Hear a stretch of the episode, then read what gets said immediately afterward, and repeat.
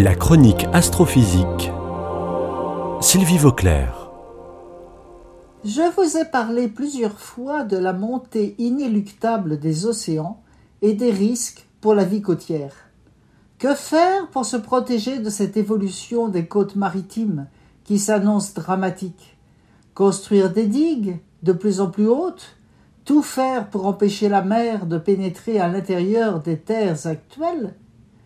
C'est un tout autre choix que propose le Conservatoire du littoral en charge de la gestion des sites en bordure de mer. Ce choix consiste à laisser faire la montée des eaux, la suivre et s'y adapter.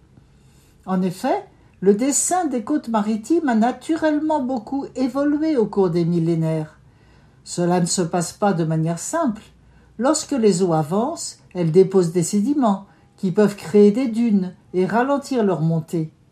Tout cela se modèle d'une manière naturelle et constructive. Le gros souci au sujet de la montée des eaux, ce sont les polders.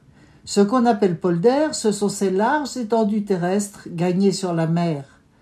En général, ce sont d'anciens marais ou d'anciens lacs situés dans les zones littorales. Pour gagner la terre sur la mer, ces zones ont d'abord été entourées de digues, puis l'eau a été pompée à l'intérieur. Le pire se situe aux Pays-Bas, pas moins de 17% de la superficie du pays est sous forme de polder. Et si on compte aussi les lacs à l'intérieur du pays, un quart du territoire est au-dessous du niveau de la mer. Le Conservatoire du littoral a prévu de faire des expériences.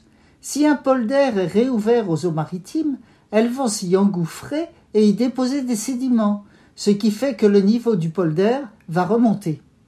Est-ce que ce sera suffisant pour trouver un nouvel équilibre satisfaisant, ce n'est pas sûr.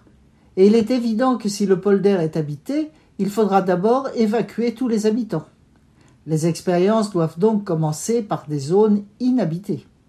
C'est quand même une idée intéressante, et il est certainement plus rentable à long terme de laisser faire la nature plutôt que de vouloir la contrer.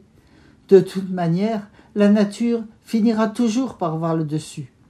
Et puis, comme le fait remarquer avec humour le responsable du projet, si on laisse la mer elle-même retravailler ses côtes, c'est gratuit.